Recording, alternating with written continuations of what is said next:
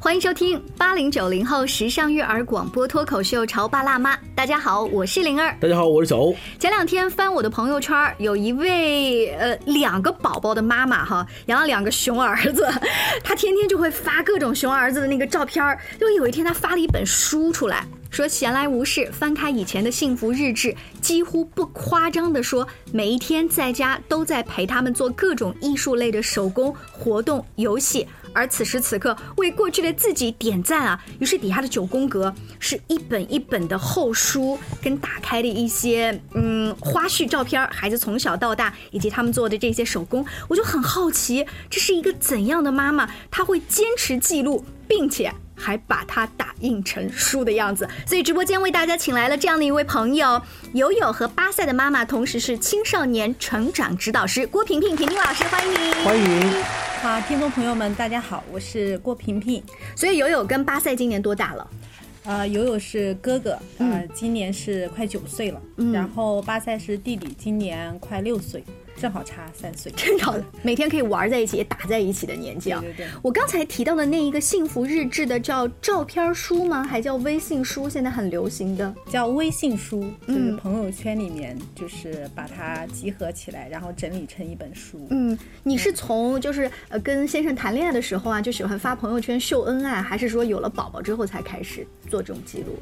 呃，我一共做了七本，然后我今天整理了一下，从第一本开始看，就是从就是有了大宝之后，就是嗯一二年的时候是我的第一本，然后在第一本的记录里嘛，那个时候还没有朋友圈，嗯是从那个 QQ 空间里面啊，对抓摘取出来。对、嗯摘录了一些就是当时的一些生活的小记录啊，主要是育儿的一些小故事啊、嗯等等。你现在在看那个第一本里的记录，可能就是啊，宝宝第一次笑了啊，宝宝抬头了，就是这些。对，就很多他第一次的记录，我现在想起来啊，包括他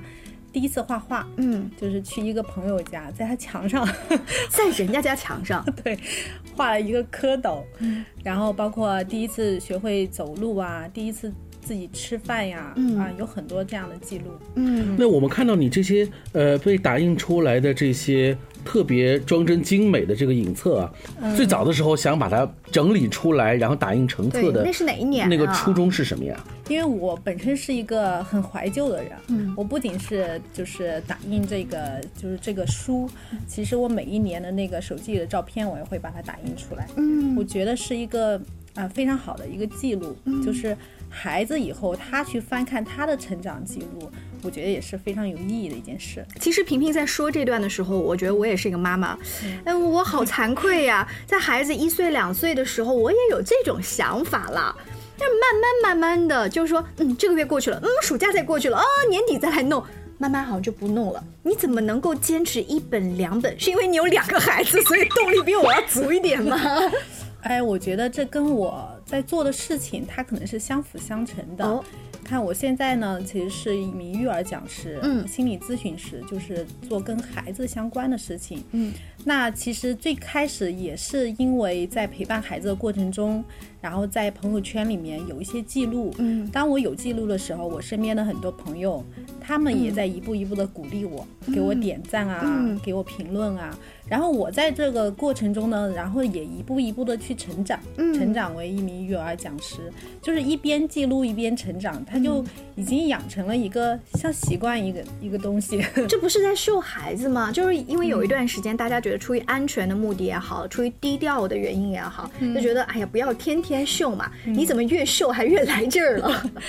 嗯，其实中间会有过那种就是怀疑，嗯就是一天到晚好像秀孩子，那孩子真的有这么好吗？嗯，但是直到我真正去接触育儿这件事的时候，我发现其实这是一件非常好的事情。它哦，好在哪里呢？因为它帮助你去发现和欣赏孩子的闪光点嗯，啊。我举个例子哈，好就是，给我们读当中的对一两条哈。啊，我这个第三本的幸福日志，然后就是这是我们老大上幼儿园的时候，嗯，呃，我们老大他的性格呢是非常慢热的，嗯，这一条记录就是他在跳舞，在幼儿园升旗仪式上跳舞，他跳舞从来都是慢一拍的，嗯，你看我记录说今天我说有班级第一次升旗表演。那就是小班的时候，老爷当时说了，说咱友友都不是小嗯旗手，这小旗手都不是他，因为当时旗手有六七个都没看到他，然后啊、我说，哎呀，你可真高估他，他能在舞台上动一动，我就觉得很满足了。然后我说，结果今天高冷哥今天真不错，全程跳了下来。然后最后老师说，表演结束的时候，我发现全班只有他一个默默的给大家鞠了个躬。对，其实呃，这是一件什么呢？就是在这个整个过程中，可能是一个呃，如果一个传统的妈妈看起来是一件比较丧气的事情，因为小班第一次升旗。啊、有六七个孩子当榜样做升旗手，她也不是，而且呢，她干什么都慢一拍。嗯，但是在记录的过程中，你总会发现孩子的一些闪光点。嗯，然后我就会去观察他，因为我想记录他。我在这个过程中，我就会去观察他。嗯，结果我就发现，就是全班大家就是呃表演完之后，只有他一个人，然后鞠了一躬下去了。哇，就是好用心的一个妈妈。如嗯果同样一条是我来记的话，可能就会变成黑儿子了。 我不知道刚才各位潮爸辣妈在听萍萍在说这件事情的时候，有没有仔细的去厘清一个一个逻辑哈？就是我们其实每一个爸爸妈妈在刚才萍萍说到这个瞬间呢，基本上都会举起手机或相机去把那个场景拍下来。我相信这是百分之九十九以上的爸妈都会做的事情，但是呢，绝大多数爸妈拍下来之后会发朋友圈，嗯，然后可能会绝大多数呢会用一两句话嗯说“宝贝，你是最棒的”等等等等。但是在这里面，绝少数的人会做一件事情，就是把那一个瞬间啊，用尽量多的文字去记录下来。这个尽量多的文字里面有当时的很多的细节，嗯，比如说爷爷的吐槽，还有哦我们那一个瞬间给我自己留下的一瞬的感念。嗯对，是的如果我们仅是用一张照片拍下来，日后呈现出来的话，它或许是有，但是呢，你知道这个回忆就是慢慢的像泛黄一样，我会忘记它逐渐会消逝。就嗯好像今天萍萍在来直播间把那一页翻开的时候，你会记得那一天她鞠的那个小躬哈。这种细节就是因为有了当时的文字的记忆，我们现在打印出来之后，看到手了啊，原来我当时还有这样的一个想法。嗯，我觉得这是一个很棒的一个很好的事我情。我不知道，作为妈妈你会记得那一个鞠躬，就如果你不看这个文字的话， 不看文字的话，如果是说到那一天的话，我我依稀还会记得。依稀，因为我觉得它是一个良性循环，就是因为有了这个记录，嗯，呃，会促使我在观察孩子的时候就会更仔细，嗯啊、然后你在观察孩子更仔细、更去欣赏他闪光点的一面的时候，又促使了你更多的记录，嗯，哎，我发现你刚刚讲了一个细节，就是你在记录的时候，是不是我的孩子真的有这么好啊？你是曾经遇到了这样的质疑声说，就你家娃养得好啊，就你是专家，你每次写的你们家宝都好，我们家都不好，就所谓的别人家的孩子，呃，有就是以前好像有亲戚就是，呃，留言过就类似的这种意思，然后你是怎么 diss 回去的呢？呃，我当时有去思考这个问题，就是呃，这种记录到底是晒娃呢，然后呢，还是真心的去记录嗯这些东西？后来我觉得，其实别人看是有别人的角度和想法嘛，嗯但还是要回到我们自己身上来，就是你在做这件事情的时候。就是你做这件事情，你的嗯就初发初心心是什么嗯对，你的初心到底是什么？我觉得我在做这件事情，我的初心就是一个是完整的去展现和记录这个过程，第二个呢，呃，就是在这个过程中，呃我能感觉到，就是我会更加去欣赏孩子。其实这一点对一个妈妈来说是非常重要的。嗯，你有没有发现自己的文风在变？比如说从第一本到现在第七本哈，你说那些会作家文风还会变，你作为一个妈妈再去写的时候，你你感觉到了吗？感觉到了。那、第一本是非常的放飞自我的那种，啊对，因为第一本那个时候，呃，在一二年嘛，刚刚有了大宝那个时候，那个时候也刚刚辞职，就是整个还像一个小女孩的状态，知道吧？然后后面慢慢的文风就会稳很多，你说的稳或者放飞，它体现在什么？就是啊，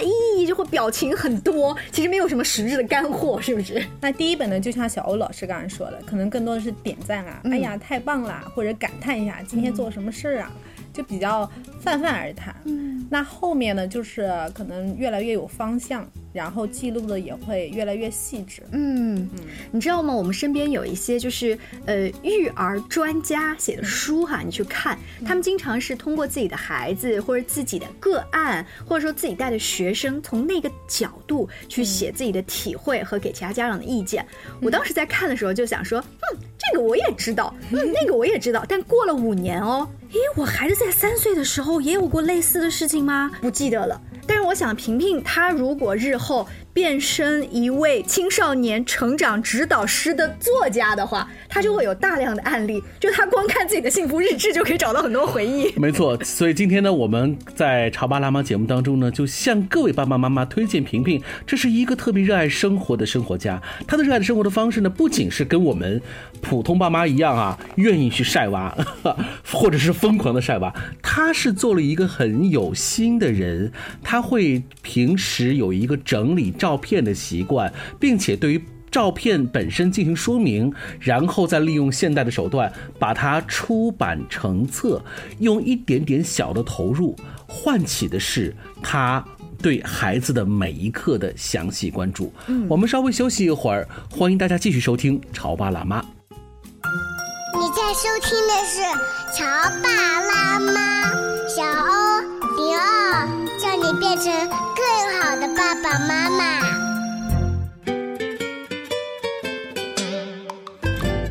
稍微休息一下，欢迎各位继续锁定《潮爸辣妈》。今天小欧跟灵儿在直播间为大家请来了友友和巴塞的妈妈，同时她是一位青少年成长指导师郭萍萍老师，欢迎您。欢迎萍萍。啊，听众朋友们，大家好，我是郭萍萍。呃，我觉得萍萍是不是因为现在呢，主要把工作的方向和精力呢是放在育儿和亲子这一块儿，所以呃，你的喜好多多少少也是和你现在从事的工作有关系，包括呃出版自己的。打印自己的这个这个孩子的成长记录，也算是你自己工作的某种意义上是一部分吧？嗯，这像老师在备课。对啊，是吗？呃，会有，就像我刚才说的，就是它是一个相辅相成的过程，就是，呃，我今天在整理这个过程当中，我回顾啊，一路走来，其实我自己一路成长的过程，我发现就完全是这个幸福日志里面，也是我家孩子一路成长的过程，嗯，啊，对，它是一个相辅相成的这个整个过程。嗯，我还记得就是有一次我去上完一个读书会，带完一个读书会，然后一个好久不见的一个学员结束的时候，他就拉着我说说平平老师，你知道吗？说你的朋友圈就是我的精神动力。啊为什么这么说呢？因为因为我不仅是后来就不仅发一些育儿东西，还会发一些读书分享啊、嗯等等一些，就是有的人俗称说心灵心灵鸡鸡汤对。哦但是嗯，他就说，他说我每天看你朋友圈，我就会觉得很有能量，嗯就满满的动力。他说你变成了他们的偶像，但不是我们传统意义上唱歌跳舞的偶像。可能他在很丧的时候就想，哎，这个我认识的老师，他每天也要带两个娃，很辛苦，但还在积极的看书，是这种感觉吗？呃，有这种，反正就是说，他每天如果没有动力的话，他看看我的朋友圈，能帮助他去找回一些正能量的那种感觉。嗯嗯你那时候就更有劲儿的要坚持去做记录 了。对我就是听了他这个话，我就特别开心。我没想到，就是朋友圈其实对就是其他看我朋友圈的人，也是一种、呃成长，或者是也能给到他们一些力量。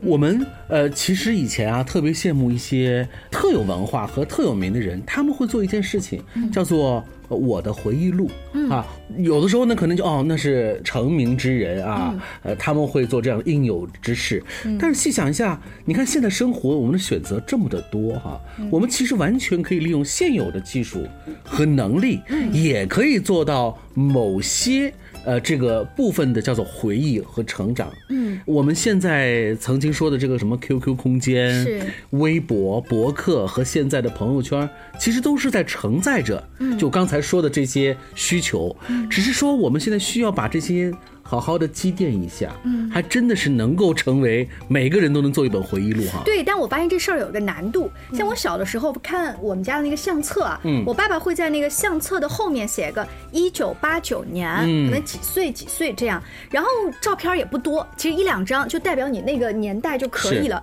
现在我每次就在想说，啪啪啪啪啪拍了十几张，连那个虚的都没有删呢、都没有整理。改天我把它挑出来冲洗，嗯这一改天呢，你不会精选，更不会做爸爸当年做的反过来还要标注，嗯甚至像萍萍这样还写上一些字的这个事情，所以看起来好像很简单，就但挑选的成是本变大了。因为你会发现现在海量的资讯，嗯我们现在镜头、手机记录是可以说是零成本的记录，嗯这种零成本就会导致我们。无所谓了，不像当年一卷嗯就三十六张、三十七张，所以你必须要自己想好，是我到底该怎么拍。不过话又说回来喽，既然你是一个热爱生活的人，是一个有心让自己变幸福的人，为什么不能在你繁忙忙碌的工作之余，花一点点时间来做一些照片整理呢？嗯，小欧自己做过这方面的事儿，我一直在做这样的事情。我首先不是替苹果吹哈，但是因为手上有的这些苹果的这些生态呢，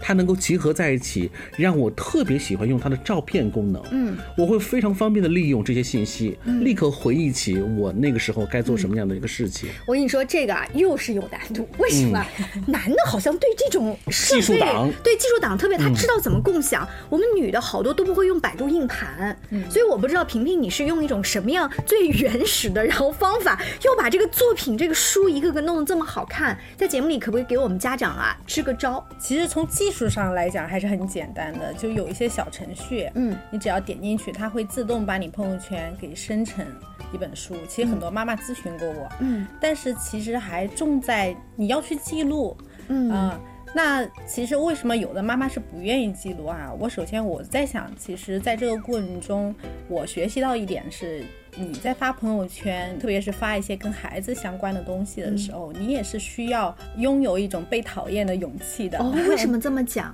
啊，因为在你刚开始记录，你可能会遇遇到各种各样的问题。因为我现在呢，更多的是一种讲师的身份，我可能每次记录很多学员，他会点赞，嗯啊，他会已经开始认可你了。但是我刚刚开始记录，我那个时候还不是讲师身份的时候，也会遇到一些阻力。嗯，就是每天看你在晒孩子啊，或者都在夸人家孩子好啊，那可能在亲戚朋友他们也会有一些不同的想法，或者想去纠正你啊，给一些建议啊。那这个时候，其实就要看你的内心力量 够不够大，嗯要抵得住这些就是别人的看法。嗯，亲戚朋友直接呃在朋友圈里留言，或者是打电话给你，说了一些什么样子不同的观点？特别在我们的老大很小的时候，我会一直带他做艺术启蒙。嗯，啊，包括有了老二之后，我就会经常发一些图片啊，那个两个孩子身嗯上全是颜料，你知道吧？我看到这个幸福日志当中有很多这方面的合集。我以为你在培呃培养孩子们彩绘的能力呢，人体彩绘。因为要去解放他们的天性，特别是老大他慢热的嗯性格，就通过这种方法让这个孩子又更加的自信。嗯，啊，所以这个时候就家里面一些亲戚，特别是老人，就看不得这种画面，就会觉得，哎呀，这么搞那么脏怎么行啊，对不对？就会类似于这样的话吧。那刚开始看会不舒服，嗯，但是后来就慢慢，因为我自己也在学习成长，就会觉得，呃，其实别人的看法有别人的角度也能理解，嗯那他依然不能阻碍我去继续做这件事儿。嗯所以我觉得，就是一开始要拥有被讨厌的勇气，嗯，这是强调的第一点。第二点呢，其实我也遇到过这样的妈妈去跟我反映，就是她的朋友圈发的很少，我就会去问她，哎，我说你，哎，你家孩子有了什么？就是会经常也去观察他们家孩子，我说挺好的啊，你怎么不去发个圈啊什么的？她说她害怕，她害怕发朋友圈。我说怎么会害怕发朋友圈呢？她说我就感觉一旦把好的事情发了朋友圈之后。好像那个就人家说什么晒幸福，哦秀恩爱死得快，哦就类似于那种，就感觉这个幸福就好像要被丢失掉了一样。嗯当时我听了这个话，我也去思考，确实有的人会有这样的心理，包括我后面去学心理学，呃，就是呃有心理学老师也会说到，就有研究表明，其实就是常发朋友圈的人，嗯心理会更健康一点。哎，那会不会还有这种可能呢？就是你也可以选择发朋友圈，只是发私密，就是仅自己可见。或者家人可见，呃，家人可是不是。嗯见，这样的话呢，多多少少会在某些范围之内，呃，让自己可能选择更 多一些。会有，因为呃，也有一些职场妈妈嘛，她可能是不方便去发这种朋友圈。我就有一个学员，她也是就是想跟我一样去记录嘛，嗯她就单独就另申请了一个号，嗯、啊，在那个号里面就全是她孩子的一些记录，嗯，啊、这我样跟也这位妈妈一样，也曾经啊想用一个就是比较比较私密的一个微博什么，结果到最后连账号密码都忘记了，所以提醒这些不常发的妈妈们不要用这一招。就是今天呢，萍萍呢带了好多装帧非常精美的，嗯呃，这些我们说叫做呃幸福日志哈。嗯打开之后呢，你会发现装帧真的很好，这个每一个每一页纸这个选择都很棒哈。可以说现在我们有很多的这种选择余地，在网络上能够找到这些是专业的帮我们编辑和打印的地方哈。嗯嗯，是的，现在其实有很多这样的小程序。其实我最开始打印第一本的时候还没那么方便。嗯，那时候第一本的时候是专门网上有做书的。嗯，我需要把照片整理好，然后把这些文字整理好，然后发给他，嗯，然后他才就是能做成书。嗯，但是现在就已经发展到，就那些小程序，就是你点进去之后。呃，你只要给他那个，就是把朋友圈打开，嗯给他一个权限，对，给他一个权限，然后就立即就生成一本书。但是在生成的过程当中，比如有一些是你的工作记录，或者是帮朋友转发一条朋友圈哈，你你并不想让它录入你的幸福日志，怎么办呢？都可以删掉的，嗯、哦就可这以么删掉高科技智哦能可以化，编所以我突然发现，他们在这个这个装帧的最后一页写上说，微信书、微博书、照片书都可以成书，还特别写了一句话说，每个人的心路都是一本书。嗯，哇，好美的一句营销话，让我的手又痒起来，让我的心里头种了一个草。就是回去以后要好好的整理一番。是哎，我想说，在这样子的一本书当中，这是妈妈一个人呢、自编自导自演，只不过演员当中有两个儿子，你知道吗？爸爸偶尔参演一下哈，这好像全部都是自己的事情。在这个过程当中，爸爸就是乐见你把这个东西给他，他一年翻阅一下，像个董事长 签个字儿嘛。儿子自己也会想要看看自己小时候的成长吗？哎，爸爸特别好玩，啊！今年就前几天说，哎，咱们今年的幸福日志里能不能多几个我的镜 头？ 哦啊，你看，我们还是做成功了哈，呃，滴水石穿的效果。我希望真的，呃，正如呃平平的这个名字命名的一样，幸福日志。希望这个幸福表现出的更平衡，然后更完满，让更多的家庭成员走进我们的这本新书当中。非常感谢萍萍接受我们的采访啊！我相信这期节目做完之后，应该直播间里的两位工作人员是蠢蠢欲动，想去来研究一下是更多在听节目的各位。如果你的宝宝现在还小，你其实现在抓紧啊，整理起来还不那么难。像我的儿子都已经八九岁了，这我要整理那么多年太辛苦了，很容易放弃。谢谢萍萍来我们的直播间跟我们分享亲子育儿的故事，下期见，拜拜。再见。拜拜。